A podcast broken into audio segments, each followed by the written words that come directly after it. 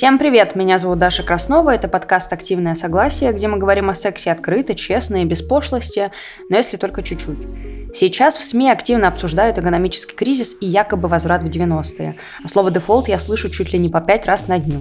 Я решила поговорить с разными людьми, которые уже проживали кризис 90-х и могут рассказать, а так ли страшен черт, как его малюют, и действительно ли наше настоящее может хоть как-то быть похоже на 90-е, которые часто называют лихими. Мы, конечно же, говорили не только про деньги, мы говорили о том, как выживали пары и семьи в те трудные, но очень интересные времена.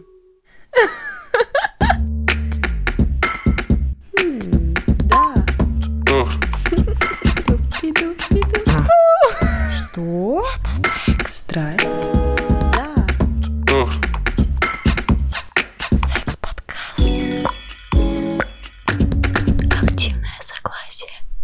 Для начала давайте погрузимся в атмосферу того времени и узнаем, как люди воспринимали, как они помнят 90-е.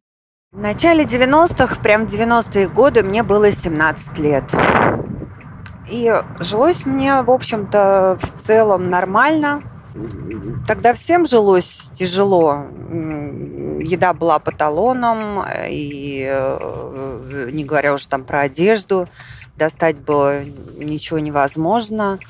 Ну, все как-то выкручивались, то есть это постоянные очереди э, километровые, даже за обычными продуктами питания были ужасные очереди.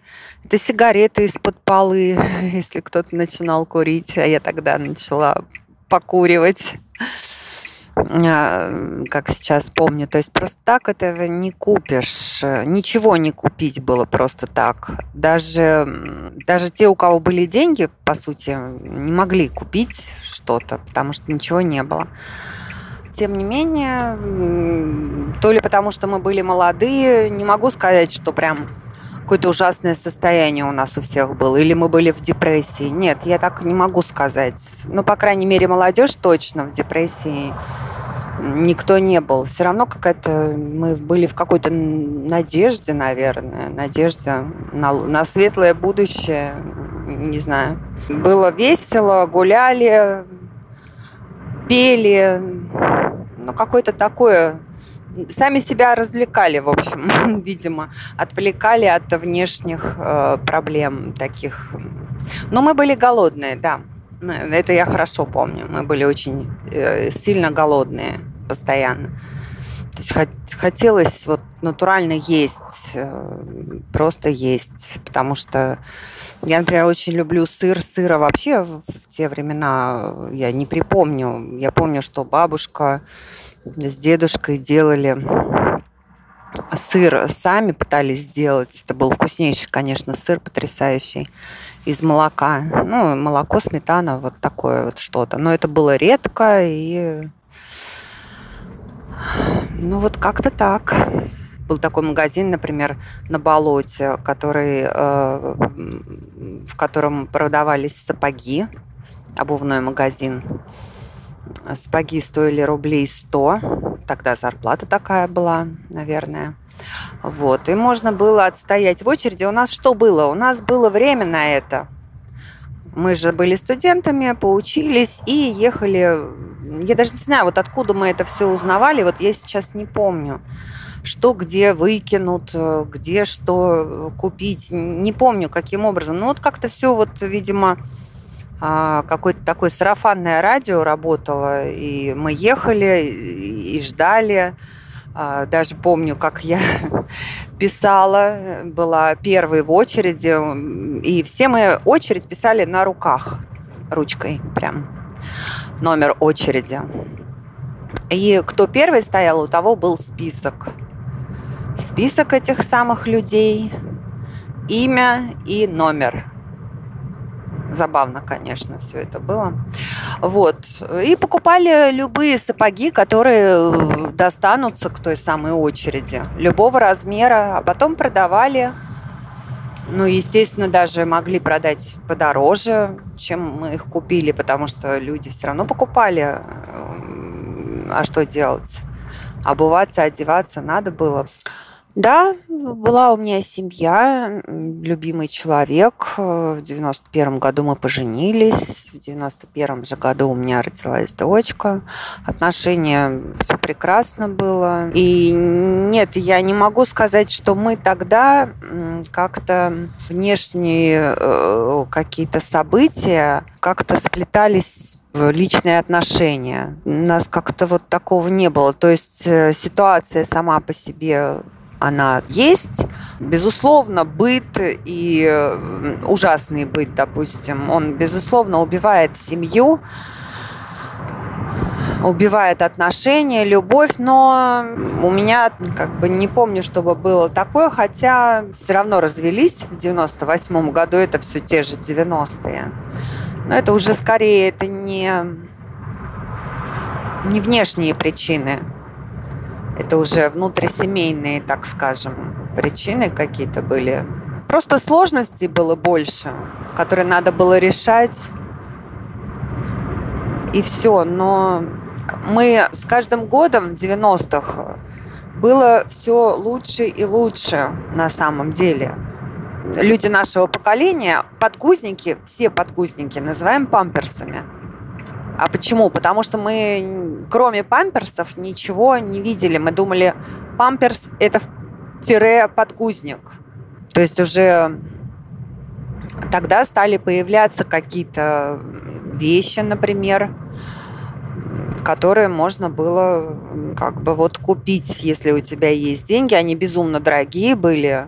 Ну вот э, можно было там надеть на ночь, э, например, чтобы ночью хотя бы ребенок поспал не переодевать его ночами, а потом не стирать вот этими. Да и у нас и порошка-то, в общем-то, стирального нет, не было. Я помню, что мы терли мыло, потом кипятила я это все в ведре,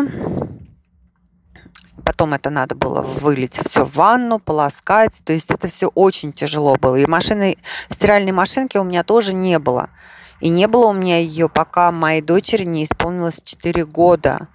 И все постельное белье, и все, все, все вещи мы стирали, я стирала вручную.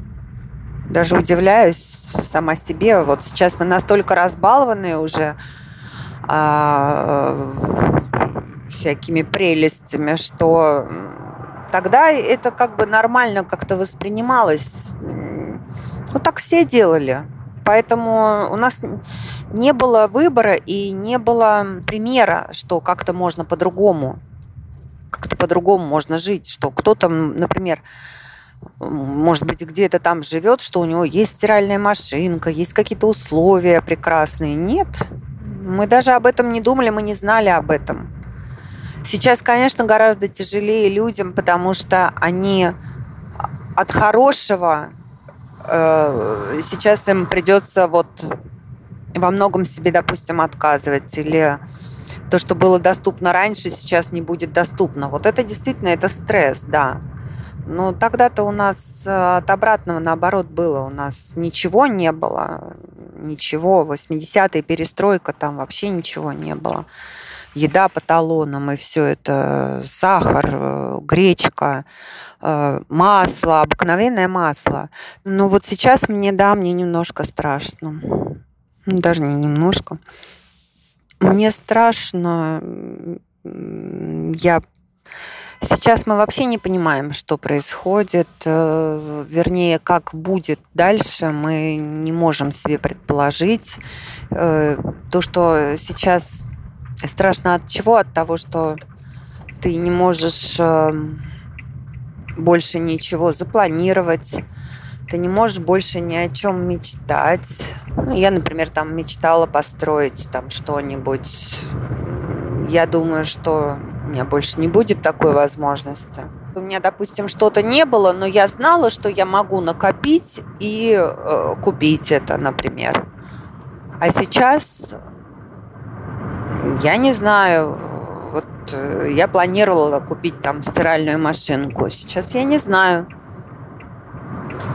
Будут ли вообще стиральные машинки опять-таки или нет. Такие, к которым мы привыкли уже. Сейчас страшно от того, что от привычного мы должны уходить. Вот это немножко страшно. Но понятно, что как-то надо пытаться абстрагироваться от этого. Э, стрессы очень сильно отражаются на э, здоровье человека. И да, конечно, мы закаленные. В 90-х было страшно по-другому. Там было много бандитизма, очень у многих было, было оружие, было просто страшно вечерами ходить по улице. То есть лучше было не ходить одному по улицам. В 90-х, наоборот, как-то все стало открываться, и все постепенно с каждым годом развивалось, несмотря на то, что, да, очень страшные времена были, страшные. Мы понимали, что там что-то происходит, э, но не было такой столько информации, да, поэтому страшно было по другой причине. Сейчас от другого немножко страшно. В любом случае страшно, но мы должны это переживать. Мы так получилось, что мы живем вот в такую вот эпоху перемен, и как-то нужно с этим пытаться справиться. У нас нет выхода. Если мы будем загонять себя в тупик, я уже поняла, что это ни к чему хорошему не приведет. Страшно, мне страшно за, чтобы люди не голодали. Вот мне вот это страшно. Даже не, не то, чтобы там какая-то стиральная машинка или телевизора не будет, ну и бог с ним, да. А вот э, чтобы не голодали. И все равно хочется, чтобы люди жили в достатке. Жалко, что ну, я там мечтала, допустим, куда-то поехать, и у меня не было на это денег. А теперь и вообще я не смогу туда поехать. Обидно, конечно, вот эти такие вещи – обидно, жалко, что как бы мы не, я не думала, что это может когда-то закрыться. Думаю, ну, значит, сейчас пока не время, но наступят времена, когда это получится сделать. Ну вот, опять же, это не тот страх, не тот страх. Когда началось то, что началось, и рубль начал падать, доллар расти, цены тоже начали расти, Родственники сразу же сказали, мы-то проживем точно, у нас есть огород. А вот вы там как справитесь в большом городе, мы даже и не знаем. И судя по тому, что рассказывали герои, огород спасал всегда. Здравствуйте, меня зовут Ольга, мне 52 года. И, соответственно, в 1992 году мне было 23 года. Я недавно вышла замуж на то время. Вышла я замуж в 18 лет, и в 19 у меня уже родился первый ребенок сын, то есть ему было в 92 году три года. Жилось нам э, так же, как и всем постсоветским гражданам, спокойно, стабильно. Э, не было ни бедных, ни богатых. Все жили более-менее одинаково. Мы жили в центре Санкт-Петербурга. У нас была служебная жилплощадь. Э, муж приезжий из Пензенской области. Я коренная петербурженка, и у нас с мамой и с братом была одна комната, то есть жить нам было негде. Поэтому мы пошли работать в жилконтору, где давали жилье там дворникам, электрикам, и э, нам дали комнату служебную. То есть это была коммунальная квартира, небольшая, трехкомнатная, э, где мы и жили мои яркие совершенно впечатления, гуляя с ребенком, естественно, ты заходишь в магазин и покупаешь продукты, и э, в этот день я поленилась или не знаю. Короче, я не купила яйца. И на следующий день я выхожу с ребенком гулять, и угловой продуктовый магазин, знаете, как открывают какие-то двери в магазине и торгуют как сладка, стоит табуретка, и на ней э, это сетка с яйцами и стоит ценник. Не буду врать, сейчас не помню уже цифры, но цифры выросли так, что, в общем, ник- никто даже не мог себе представить, что такое может быть. Толпа народу, все это обсуждают, никто ничего не понимает. Это вот был первый у меня шок, а потом, когда уже пропали все продукты с полок магазинов, вот, стало совсем тяжело. Но уже тогда на тот момент мы ничего не могли себе позволить, э, потому что просто ничего не было деньги были, то есть зарплату выдавали, а купить на эти деньги, ну, просто от слова совсем нечего. Ввели уже талонную систему на спички, на сигареты, на водку, на какие-то продукты. Периодически в магазинах что-то, э, как тогда говорили, выбрасывали. Там, например, курицы вот эти вот синие.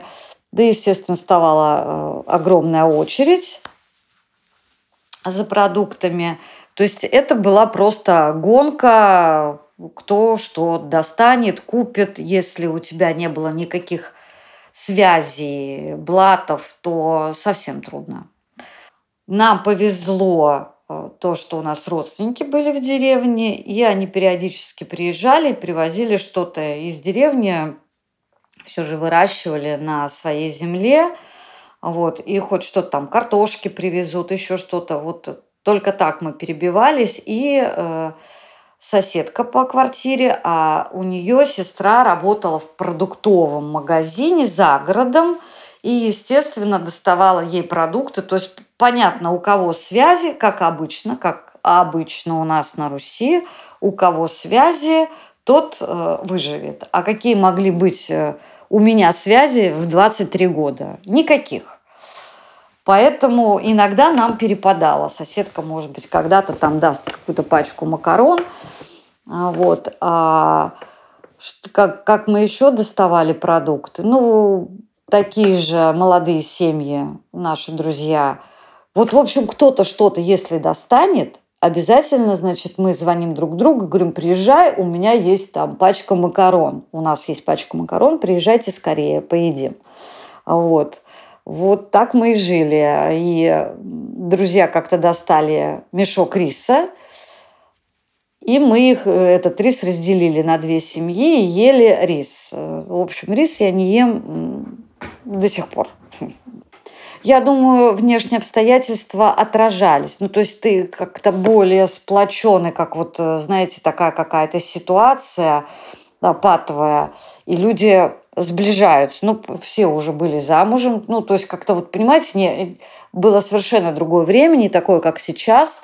То есть вот все там гурьбой выходили замуж. Ну, вот, вот школу закончили, там что-то где-то поучились, и это время влюбленности первых – и, соответственно, никто не думал, как сейчас там, а что есть, а где жить, а какие родители. Влюбились, сразу поженились. Негде жить, ну и как обычно, там у мамы, э, либо у одних родителей, либо у других родителей.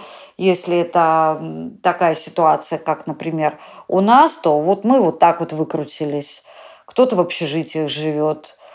Э, поэтому из, вот из моего окружения никто не разошелся именно в то время. Ну вот вообще ни одна пара не распалась. Мне не страшно, потому что я не знаю, чего бояться. Я думаю, что этих кризисов было на моей в течение моей жизни очень много. Последний раз мне было страшно, когда только вот началась пандемия. Вот мне было по-настоящему страшно, когда я смотрела эти кадры по телевизору, что люди вот прямо в больницах э, лежат один, второй, третий. Это было страшно, потому что с этим мы никогда не сталкивались. В случае я никогда не сталкивалась с такой вот э, повальной болезнью. А по поводу кризиса именно денег, там не будет продуктов. Нас же тоже пугали в пандемию, что не будет продуктов. И все, как обычно, вот какой-то слушок, но это, видимо, из 90-х вот это осталось, вот эта болезнь, закупать все быстрее и быстрее. Не знаешь, к чему готовиться. Тогда тоже э, витал вот этот э, вопрос, а что делать с деньгами. То есть слухи ходили. Но нам было чего бояться, у нас не было денег. А у людей, у которых были вклады, все же погорело. То есть люди копили годами а, там на какую-то машину, либо ну, на что-то. И эти деньги просто превратились в прах. Я знаю, я слышала такое и у родственников, но нас это не коснулось просто от того, что у нас этих денег не было. Вот. Как к этому подготовиться? Ну как вот говорят, закупать продукты. Ну вот сколько вы продуктов закупите? То есть это, на это же надо деньги. Не будет лекарств, тоже говорят. Ну вот сколько вы лекарств купите? Что, что вы можете спрогнозировать? Я считаю, особо ничего нельзя спрогнозировать. Тогда это было одно время, сейчас совершенно другое. И, как сейчас говорят, другие вибрации, более быстрые. Всем нашим героям в то время было плюс-минус 20 лет. А раньше отношения строились иначе. В 20 лет у тебя уже вполне мог быть брак и даже маленький ребенок. Поэтому мне было интересно узнать у мужчин, как они себя чувствовали. Ну, потому что когда у тебя есть молодая жена и маленький ребенок на руках, конечно же, ответственности становится чуть больше. И следующий герой сказал очень важную мысль. Он сказал о том, что важно заботиться о своем ментальном здоровье, потому что от твоего морального состояния зависит моральное состояние твоей семьи. И я с ним полностью согласна. Сколько тебе было лет, когда было обесценивание денег? Это 92 год. В 92 году сколько тебе было лет? А, сейчас, дай бог памяти, мне было 26, наверное, да, 25-26 лет, да. Ну вот, даже, даже чуть постарше, чем я сейчас. Это значит, что, скорее всего, уже ходил на работу и, наверное, имел какие-то свои деньги. Безусловно, да, это там, это даже не обсуждается. Значит, давайте так, я до 92 -го года я еще служил. Я был офицером, ага. я служил уже в Москве. Концентрированный результат той предыстории, которая была до. Там основные заморочки начались где-то там год 89, 90, 91. И я это просто помню прекрасно по там, своим там, эмоциям и мироощущениям, потому что у меня в 89-м родился сын. И когда я там такой гордый, у меня там по, там, условно, в среднем там, по э, общесоветским меркам была там офигенская зарплата, да, ну, там, ну, денежное довольствие там. Значит, когда я принес там гордо очередные, там, там в году в 90 там каком-то, не помню, там 800 рублей, мне жена их также вернула, говорит, ну и пойди на них что-нибудь купи. И тогда вот как быстро включается мозг, и ты понимаешь, что ты зарабатываешь какой-то там э, что-то, да, вот на что реально там купить э, каких-то вещей, которые тебе нужны здесь сейчас, просто там невозможно. И, соответственно, ты начинаешь включать там, ну, кто голову, кто эмоции, да, там, ищут там дополнительные источники доходов, там, работы и так далее. Кто включает эмоции, там, ну, дальше там все эти вот диванные гении, ой, денег нет, там, все пропало, там, а вот когда на нас кто-то придет и будет заботиться. Значит, э, и я там работал еще помимо службы, вот в то время, которое у меня было там а там свободное на восстановление и реабилитацию, да, я там э, работал там еще там на двух, там, трех работах, и прочее, прочее, прочее. И тогда, когда э, у тебя э, вот этот реальный уровень твоих доходов, он э, ну, позволяет какие-то э, э, реализовывать какие-то там материальные, ментальные прочие потребности вот в моменте, да, ну, вот ты более-менее там нормальный, тебе пополам какие-то годы, 90-е, 2000-е и прочее, да. Это вот в советские времена и те самые 90-е позволили, наконец, вернуться к библейским там, постулатом, что нефига ничего планировать. Здесь сейчас все. Значит, э, вот действительно, горизонт планирования один день. Слушайте, а вот смотрите, вы молодой отец, у вас такая трудность происходит, вам нужно кормить семью, ну, наверное, какая-то у вас ответственность большая перед ними. А расскажите, как в семье вообще отношения были? Неурядицы, они, ну, там, классическая психология, да, они э, там, так, глобально э, два там, лейтмотива, такие внешние реакции на это вызывают. Первое – это сплочение, второе – с точностью до наоборот. Да? Значит, э, честно, я всегда свою задачу, как там, там кормильца, главы семьи и прочее, э, принимал, воспринимал и там и до сих пор э, воспринимаю как э, некая, там, одна из ключевых задач, некая буферная функция, да, там, спасти вот твою семью, тот внутренний мир, который в ней есть, от внешних там воздействий, да. И там, чем меньше они там понимают, представляют, знают и там в, ощущают последствия как, каких-то, какого-то там бардака, который творится вовне, да, тем спокойнее и проще в семье. Значит, ну, насколько мне это удавалось, я там не очень э, там, э, могу там объективно оценивать, да, ну, я старался, вот там ключевая такая точка. Значит, но, безусловно, э, тогда точно так же, как сейчас, там зомбоящик не выключался, и там, ну, тогда была ситуация с точностью до наоборот. Тогда был э, э, такой, э, там, была настоящая журналистика, да, то есть вот э, это там эпоха Листьева, там, да, и там и же с ним взгляд, там, там Невзоров с его там 600 секундами и все такое прочее. Это была действительно классная журналист, Политковская та же, да. Это действительно была профессиональная журналистика, была чернуха, ее было там процентов там 90 на канале, на, на всех каналах, да, ну, как сегодня официальная пропаганда, что там греха таить, ха-ха-ха. Угу. Значит, и вот э, как перед любым там мыслящим человеком был выбор, да, ты, те куда, к умным или красивым. Значит, э, соответственно, э, кто хотел э, знать там правду там и включал мозг, значит, э, он смотрел всего понемногу, формировал собственное мнение – кто там, э, кого там уныло-депрессивная там э, вот эта чернуха, да, там убивала, там лишала последних там эмоциональных, ментальных сил. Ну, то есть, все у всех по-разному. Но в целом, в целом, конечно, э, такое состояние тревоги, состояние тревоги и неуверенности в там, себе, в том, что будет с тобой там завтра, с твоей семьей и прочее – оно вот было таким доминирующим. Это врать не буду. А когда это закончилось, чувство? Был такой момент, когда вы подумали, ну, все, наконец-то зажил нормально или зажили? Мы же страна эксперимента вечных, да, и поэтому, в принципе, вот я всегда живу в режиме там э, МЧС, да, я всегда готов к очередным там потрясениям. Что вот, собственно, сегодняшняя реальность, она, она и там подтверждает. Поэтому расслабляться никогда нельзя. Э, значит, ну, чувство так относительного э, спокойствия, оно пришло где-то там к концу 90-х. Чем оно закончилось, вы знаете, там в 98-м дефолтом и всеми остальными вещами.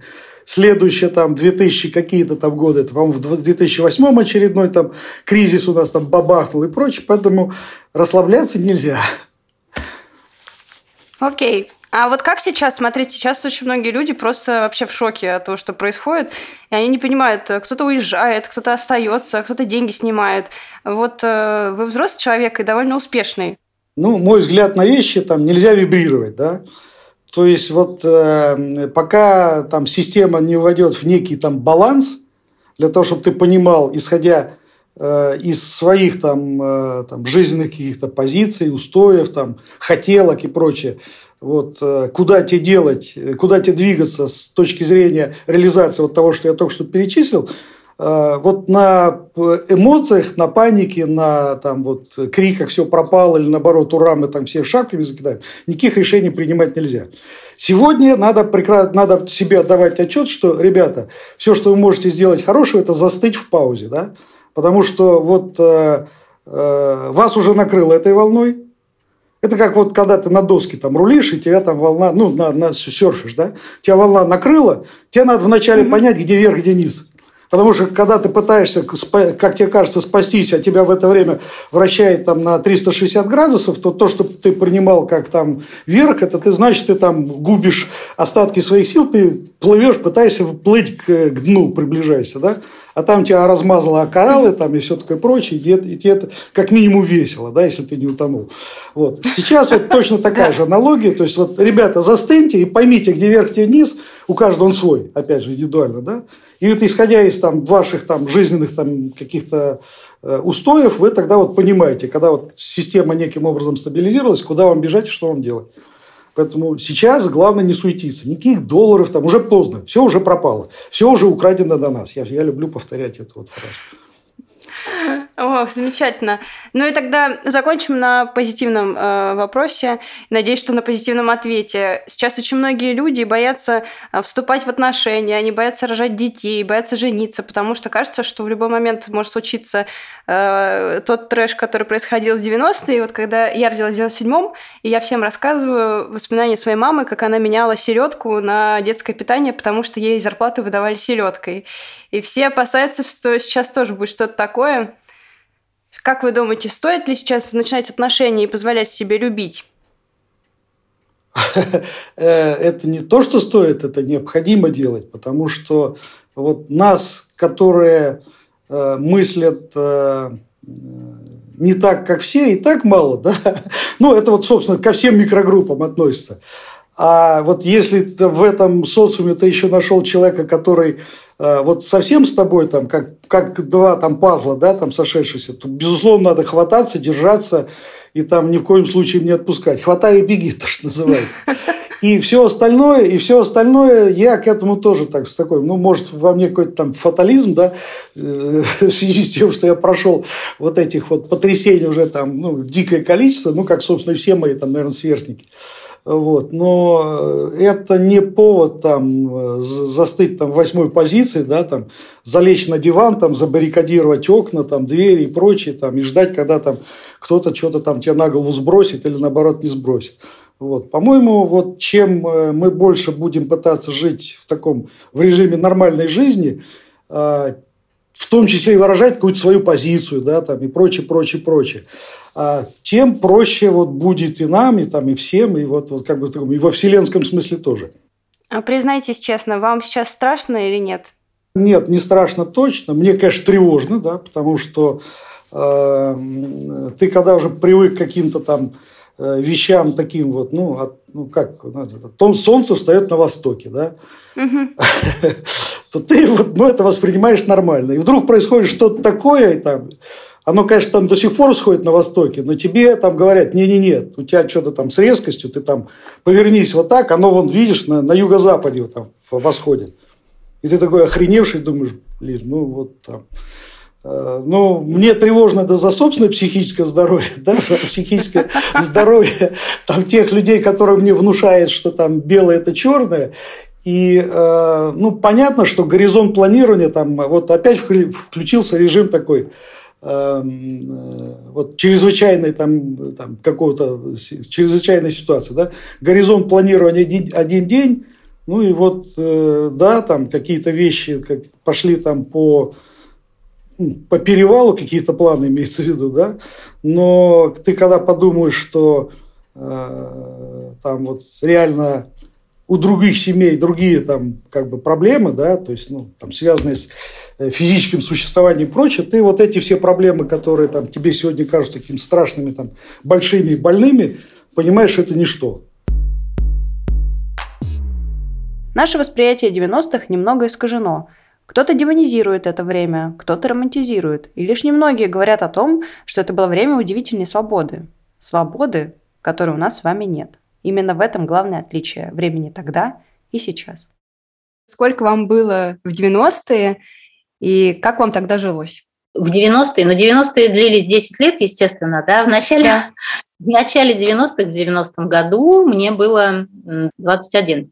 Вот, и я как раз э, заканчивала университет. Я заканчивала Московский государственный университет, экономический факультет. Я э, в полной мере прочувствовала на себе, точнее, я бы сразу хотела оговориться, что я не разделяю. Сейчас, а, да, слово 90-е существует в нашем языке неразрывно от слова «лихие».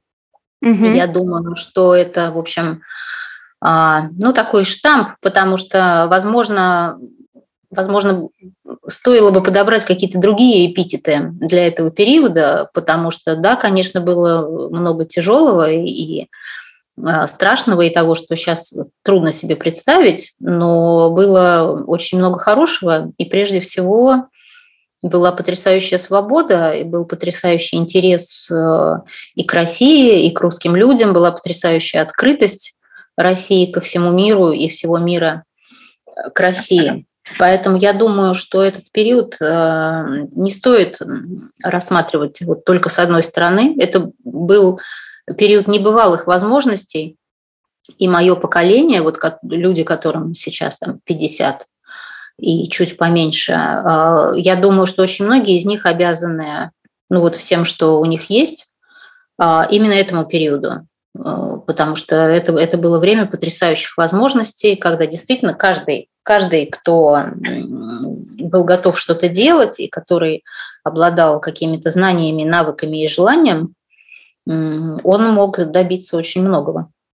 А вот э, вы говорите, вы закончили экономический факультет, то есть вы еще с теоретической точки зрения понимали, что вообще происходит. Э, у вас не было какого-то ощущения, что паника, непонятно где работать, непонятно куда деньги там девать, или денег не было? Я закончила в 92 году, и, и в этот же момент у меня родился сын.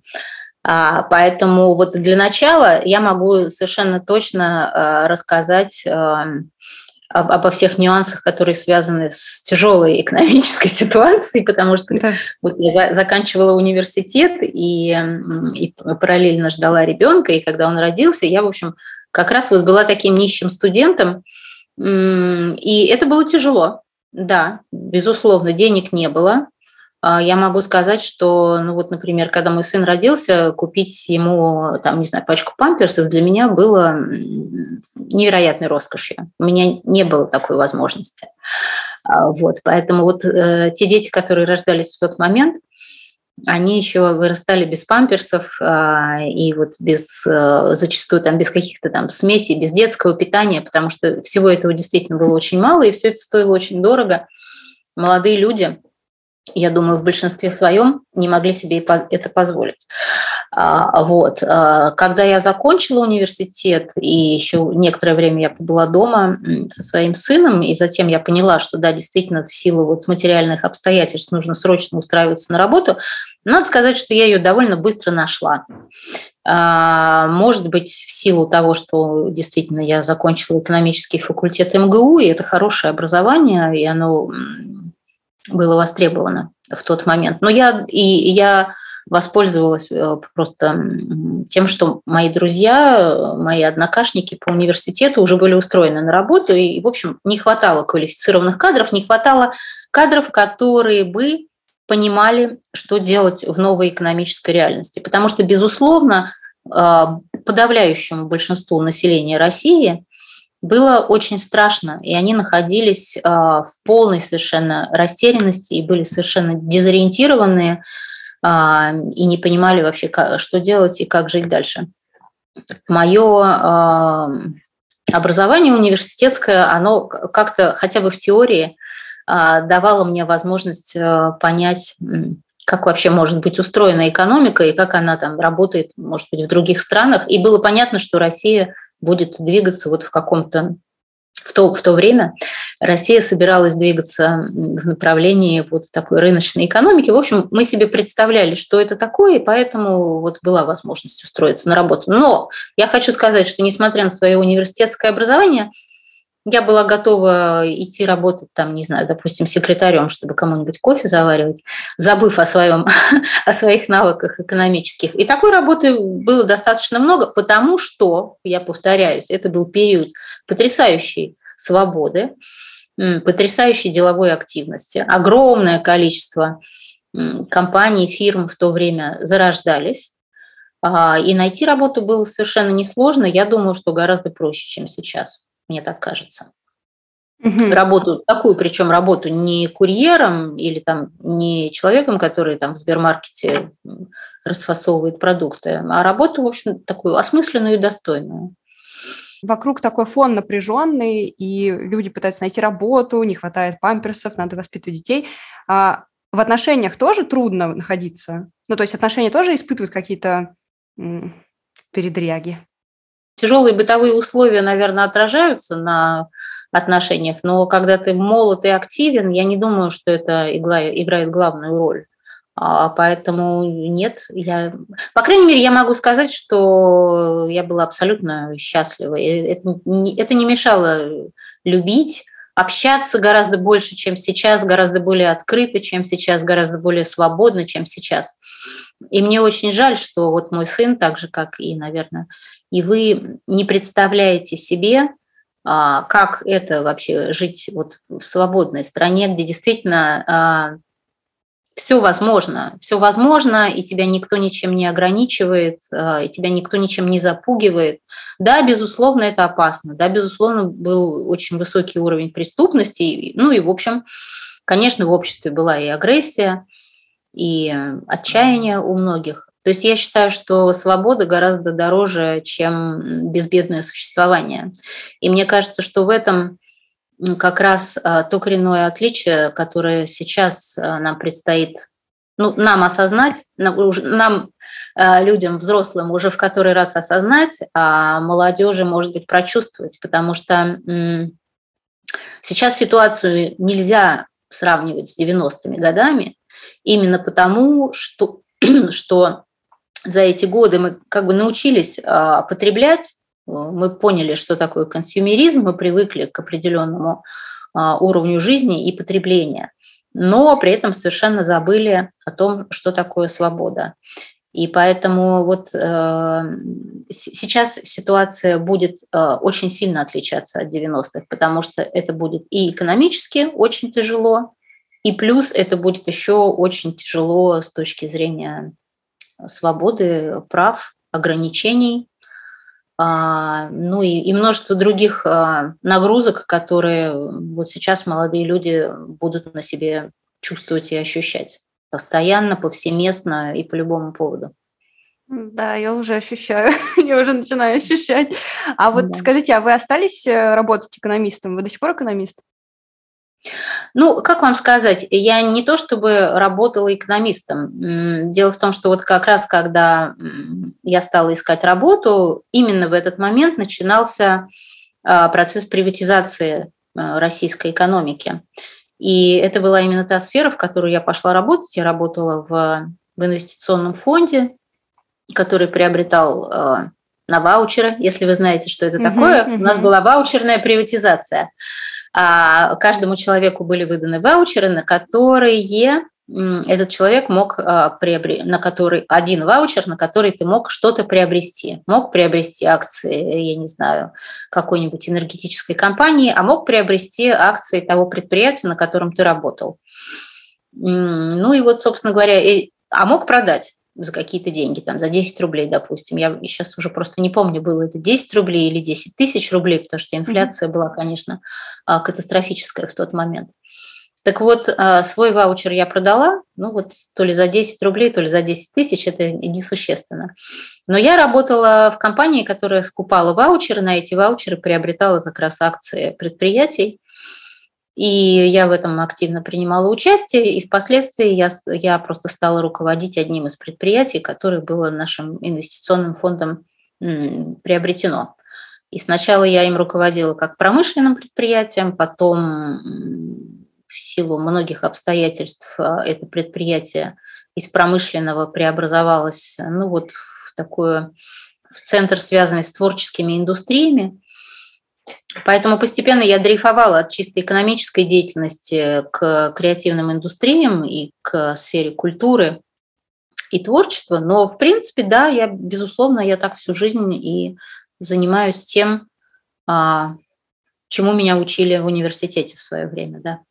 Может быть, тогда вы посоветуете что-нибудь, что сейчас-то делать? А то кто во что гораст, кто бегает, снимает доллары, в подушку складывает, кто в рубли переводит. У всех людей такая паника. Собственно, я и сама была тем человеком, который пытался снять доллары, пока не ввели запрет на снятие наличных. Ну, а сейчас э, пытаться снимать доллары бесполезно, у вас не получится. Угу. А, вот, так же, как и евро у вас не получится снимать. Поэтому, ну, если есть у вас э, рубли, ну, надо оставаться в рублях. Вообще паниковать в любом случае не стоит, потому что, ну, это бесполезно. Вы знаете, у нас есть Центробанк, а, и там сидят э, очень умные люди и прекрасные профессионалы, поэтому э, без тени иронии я могу сказать, что они смотрят на эту ситуацию сверху, естественно, да, они видят эту картину с определенного расстояния, и они прекрасно считывают все вот эти наши панические желания, поэтому как только они понимают, что сейчас все побегут снимать доллары, они пресекают возможность снять доллары, как только они знают, что сейчас все перекинутся на евро, они перекрывают возможность снимать евро и делают с точки зрения макроэкономики абсолютно правильно, потому что им нужно отсечь вот эти вот панические настроения и стабилизировать ситуацию в какой-то точке, в какой-то. Эта точка, она может быть некомфортной для нас, для всех, но это совершенно не является предметом их заботы. Да?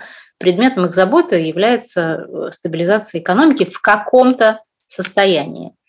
Вот, они это делают очень профессионально и успешно, поэтому паниковать не нужно. Я думаю, что если а, есть рубли, то можно оставаться в рублях. Сейчас, кстати, многие банки и Сбербанк в первую очередь с учетом вот э, падения курса рубля предлагает довольно хорошие условия по депозитам, так что можно класть mm-hmm. на рублевые депозиты. Вряд ли, конечно, это скомпенсирует изменение курса рубля к доллару и к евро, падение, mm-hmm.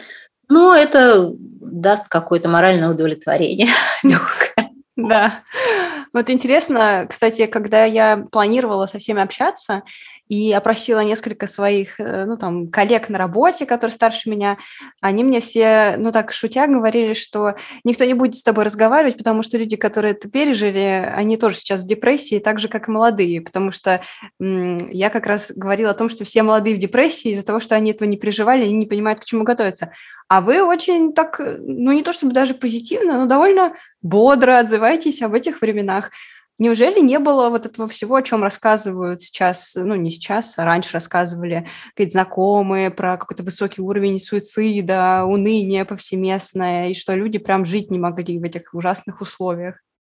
Я первый раз слышу об этом. Я первый раз слышу об этом. Я, я могу только еще раз повторить, да, было очень тяжело жить с материальной точки зрения, но если ты был молод и активен в это время, то э, это все отступало, на мой взгляд, перед угу. э, возможностями самореализации. Возможно, я, э, мне просто повезло, потому что ну, это была Москва, все-таки это был университет, у меня были друзья. Возможно, в Москве, как всегда, было лучше и легче. Возможно, там в глубинке это было совершенно все невыносимо и одно отчаяние. Но э, я всегда считала, что да, свобода гораздо ценнее, чем, не знаю, стиральная машинка, да, или, или не знаю, кровать из Икеи, диван из Икеи. Этой серии я хотела показать, что жить в кризис сложно, но можно. Более того, у каждого героя свой взгляд, у кого-то более позитивный, у кого-то более негативный. Кстати, я заметила, что многие люди сейчас пишут о том, как им трудно проживать это сложное время без отношений. И вот следующий герой проживал и проживает сложное время без отношений, но не отчаивается. Сколько тебе было лет э, в 92-м году, например? 14. Окей, то есть ты как раз был уже такой подросток-подросток э, и жил... Господи, ты же, получается, жил в самое, в самое вот это все время, самое мощное. Да, я жил в самое мощное время. я жил в Новосибирске. Это достаточно большой индустриальный город э, с ну, достаточно развитой наукой всякой. Мои родители – это университетские преподаватели, профессора, но э, они продолжали преподавать, продолжали преподавать все 90-е, но параллельно у отца был э, бизнес по разработке и продаже инновационных образовательных э, технологий. Тогда это называлось технологией, сейчас это называется система. Но, в общем, как бы э, тогда в 90-е был абсолютно расцвет всяких частных э, инновационных школ, потому что все уже понимали, что советская как бы школьная система не перестала обеспечивать запросы Э, быстро меняющейся реальности. Поэтому возникло как грибы очень много. Это такой золотой век российского школьного образования. Э, э, там возникло очень много всяких интересных штук, всякие разные альтернативные программы образовательные. И вот в Новосибирске был очень мощный коллектив, они разработали такое направление, это ни при чем здесь, правда, называется коммуникативная дидактика. И вот у отца, отец был директором, там это называлось лаборатория текст. И это, э, в общем, позволяло э, в 90-е нашей семье существовать достаточно неплохо. Угу. Чего могли себе позволить? 80-е, в конце 80-х было очень сложно. Я помню это время, ну, э, не очень хорошо, потому что я был, естественно, ребенком, угу. но я помню все эти нарезаемые ножницами талоны на еду, обмен с соседями, которые курили талонами на сигареты, на талоны на мыло, там, ну, это, видимо, они не мылись, когда эти талоны у них уходили в обмен, зато курили. Угу. Вот. Это, э, это все конец 80-х. И вообще, мне кажется, здесь важно сказать, что что а, огромное количество вот, э, вот, вот э, что когда наша уважаемая пропаганда делает такой жупел из 90-х, да, что это было страшное время, то mm-hmm. они очень часто, мне кажется, подменяют то, что происходило в 80-е, то есть выдают это за то, что происходило в 90-е. Потому да, что вот... вот это вот э, голод, дефицит, отсутствие всего в магазинах, это для меня скорее конец 80-х. Вот э, начало так называемой перестройки уже как бы было понятно, что Советский Союз как бы не, выжив... не выживателен да, в, в этой угу. ситуации. И вот, вот это вот 80-е, это действительно было очень тяжелое время. У нас там в Новосибирске отключали свет, э, отключали горячую воду зимой, там мы сидели, грелись под одеялами э, в 12 градусов тепла в квартире. Это, это все 80-е. В 90-е я уже что-то такого, честно говоря, не припомню представление о 90-х это то, что э, бандиты ходят по улицам, людям нечего надеть, э, все стоят в очереди за едой или просто еды нет. Было ли такое ощущение, когда вот ты учился в университете? Э, это уже было в Москве. Э, нет, ощущение, что бандиты ходят по улицам у меня не было никогда. А, но это уже конец 90-х. Я поступил в 95-м году. То есть это уже, ну, для меня вот начало 90-х и вторая половина 90-х очень принципиально отличаются.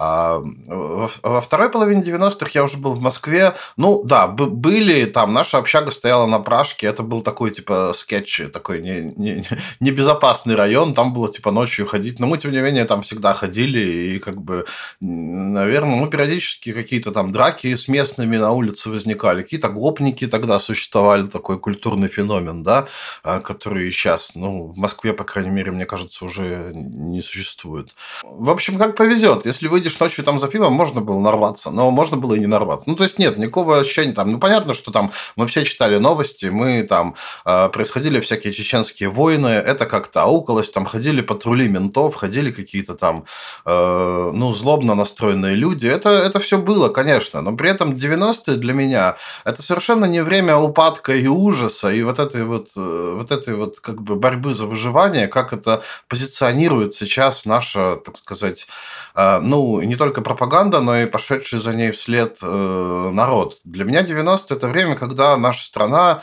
э, имела такие очень важные всегда для меня вещи, как свобода слова, честные выборы. Ну, понятно, что не все выборы были, были честными тогда, но э, честные выборы тоже случались. Например, там выборы 96 -го года и так далее. И, и, и, в общем, это было ощущение какой-то вот такой весны, когда э, мы стоим на пороге чего-то нового, смотрим все в будущее и понимаем, что вот это вот, да, сложно, да, там криминал, да, там экономическая какая-то, да, вот этот дефолт 90 98 года, который, кстати, на нашу семью очень сильно отозвался и очень плохо. А, Расскажи, как. Но, а, Мои родители переезжали в Подмосковье из Новосибирска, а, продали квартиру в Новосибирске трехкомнатную нашу за рубли, и на следующий день случился дефолт. То есть их рубли превратились в ничего за ночь. А, и, ну, очень сложно было Э, как-то все-таки ну, получить жилплощадь, мы скитались по всяким разным... В общем, это, это было достаточно тяжело. Там, я не уверен, что э, эти детали кому-то интересны, но, э, в общем, это было, это было непросто, да, э, вот. И, но, тем не менее, было ощущение лично у меня и у многих, э, с кем я общаюсь, что мы, так сказать, ну, как-то начинаем входить в какую-то там цивилизацию, в какую-то в какую-то Европу, в как, становиться какой-то частью мира. А, и вот это вот, э, когда еще уши не остыли от всех этих песен о Ленине, которые мы пели там в детском садике и школе, от всех этих октябрятских звездочек, э, э, пионерских галстучков и вот этих вот всех «Взвейтесь кострами синих ночей», да, а, когда мы поняли, что как бы, ну, мы стоим на пороге чего-то нового, интересного, глобального, и в нем есть возможности. Все понимают, что сейчас время изменилось, и даже вот э, взрослые, ты уже не первый, кто говорит о том, что э, вот тогда было ощущение свободы, и что какая-то есть перспектива чего-то, а сейчас у всех какой-то упадок, и кажется, как будто перспективы никакой нет. Как себя можно поддержать в этих обстоятельствах, как думаешь? Вообще мне хотелось изначально дать какую-то знаешь, какую-то вот мотивацию людям, что ну не нужно прямо сейчас ложиться и умирать, что даже в кризисе есть какая-то жизнь. Нет, ложиться и умирать в любом случае не нужно. И, э, ну, по поводу поддержки у меня нет какого-то готового рецепта, потому что если есть, я бы сам мог его на себе применить. А сейчас такая ситуация, когда я не понимаю, это действительно точка бифуркации, когда развитие может пойти абсолютно в любую сторону, да. Но я считаю, что единственный способ сейчас себя поддержать, это говорить себе, что это не вечно, это все изменится. А, такая ситуация в третьем тысячелетии невозможна. И э, скорее рано, чем поздно, она радикально изменится. Надежда на изменение – это способ поддержать. Пока я разговаривала с другими героями, я вдруг заметила, что все они в то время, лет там в 20 условно, все они были заняты своими семьями. Кто-то рожал детей, у кого-то рождались дети. И я подумала, что, может быть, отношения как-то перетягивали фокус внимания с каких-то экономических моментов на обеспечение жизни семьи. Вот. И я подумала, может быть, сейчас тоже какие-то отношения будут спасать людей от всего, что происходит вокруг. Как а, думаешь? А, ну, вот, ну вот сегодня я видел новость о том, что сначала спецоперации э, в Украине поженилось 15 тысяч пар. Угу. Я не знаю, много это или мало. Я вообще, мое отношение к институту брака достаточно специальное, и я его никак, он для меня не обладает никакой важностью, вот, но э, я не знаю, дело в том, что отношения, конечно же, помогают, наверное, психологически, если они хорошие, но э, чисты ли в современном обществе отношения, направленные на поддержку друг друга? Часто ли это происходит с людьми? Э, есть ли надежда на такое? Я не знаю. Я, честно говоря, не видел примеров. В основном отношения – это дополнительная работа по их э, выстраиванию и сохранению. И мне кажется, что вообще сейчас есть какой-то глобальный тренд на десексуализацию жизни, да, и, и как бы такую вот уход от отношений и, э, и вот э, возведение в ценность своего личного пространства, времени, одиночества, да, я вижу это не только в России, я вижу это и в западном мире, я вижу это глобально, глобальную такую тенденцию. Но э, я не знаю, э, ну, когда, я, когда были 90-е, я был, э, и мое окружение, мы были слишком молоды, чтобы жениться и рожать детей. И, наверное, все дети у всех моих друзей появились уже в нулевые, где-нибудь там, вот, ну, в начале угу. нулевых. Я, например, заметила наоборот, что сейчас э, на фоне всех событий, которые происходят в мире, люди, которые были одиноки, они начали писать о том, что ну вот, единственное плохо, что у меня нет партнера, что мне не с кем прожить эту сложную ситуацию, что мне, э, что со мной никто условно не живет, а друзья не могут ко мне приехать, ну там постоянно, условно поддержать как-то меня. Ты такого не замечаешь, потому что если кто-то еще не понял или не знает, наш э, герой, он живет один. Ну, то есть без, без жены, условно, или без девушки сейчас. Да, я живу один уже достаточно долгое время. Эм, я жил один э, пять лет в Штатах, теперь я живу один здесь. И э, я не очень показательный здесь пример, потому что, скорее всего, я просто так привык. Угу. Скорее всего, мне просто уже довольно тяжело перестроиться на то, чтобы впустить в свое личное пространство какого-то человека. Это воспринимается как какая-то необходимость дополнительной такой когнитивной, психологической работы, э, чтобы просто это сделать возможным. Угу. И сейчас, вот в частности, я, э, ну,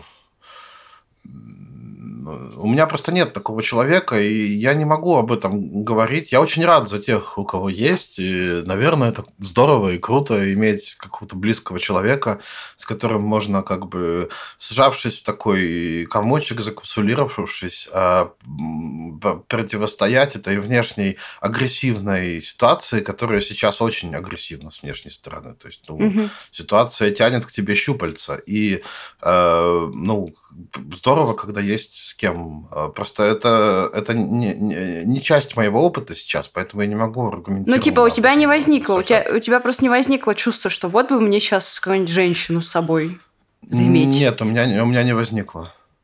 Я э, очень э, большой, э, так сказать, сторонник эгалитарности и, ну, такого э, феминизма, что ли. Я не... Э, заиметь женщину мне никогда не хотелось. Встретить э, партнера, партнерку, с которой мы могли бы вместе как бы смотреть на мир и воспринимать его, мне, конечно, хочется. Но это сейчас не, никак не трансформировалось э, от изменения внешней ситуации. Ну, скорее всего, вы без меня знаете, что сейчас нужно сделать. Например, закупиться консервами, почаще обнимать близких и продолжать делать то, что должен, и делать это максимально хорошо. А если вам трудно, посмотрите фильм про какого-нибудь человека, который тоже застал удивительные времена. Скорее всего, вы заметите, что ему было трудно, но потом это трудно закончилось и наступила та самая светлая полоса. Я в это верю и жду этого момента. Желаю вам хорошего дня, всем удачи, всем пока. Ставьте нам звездочки, рассказывайте про нашу серию во всех социальных сетях, которые еще не заблокированы, и рассказывайте о нас друзьям.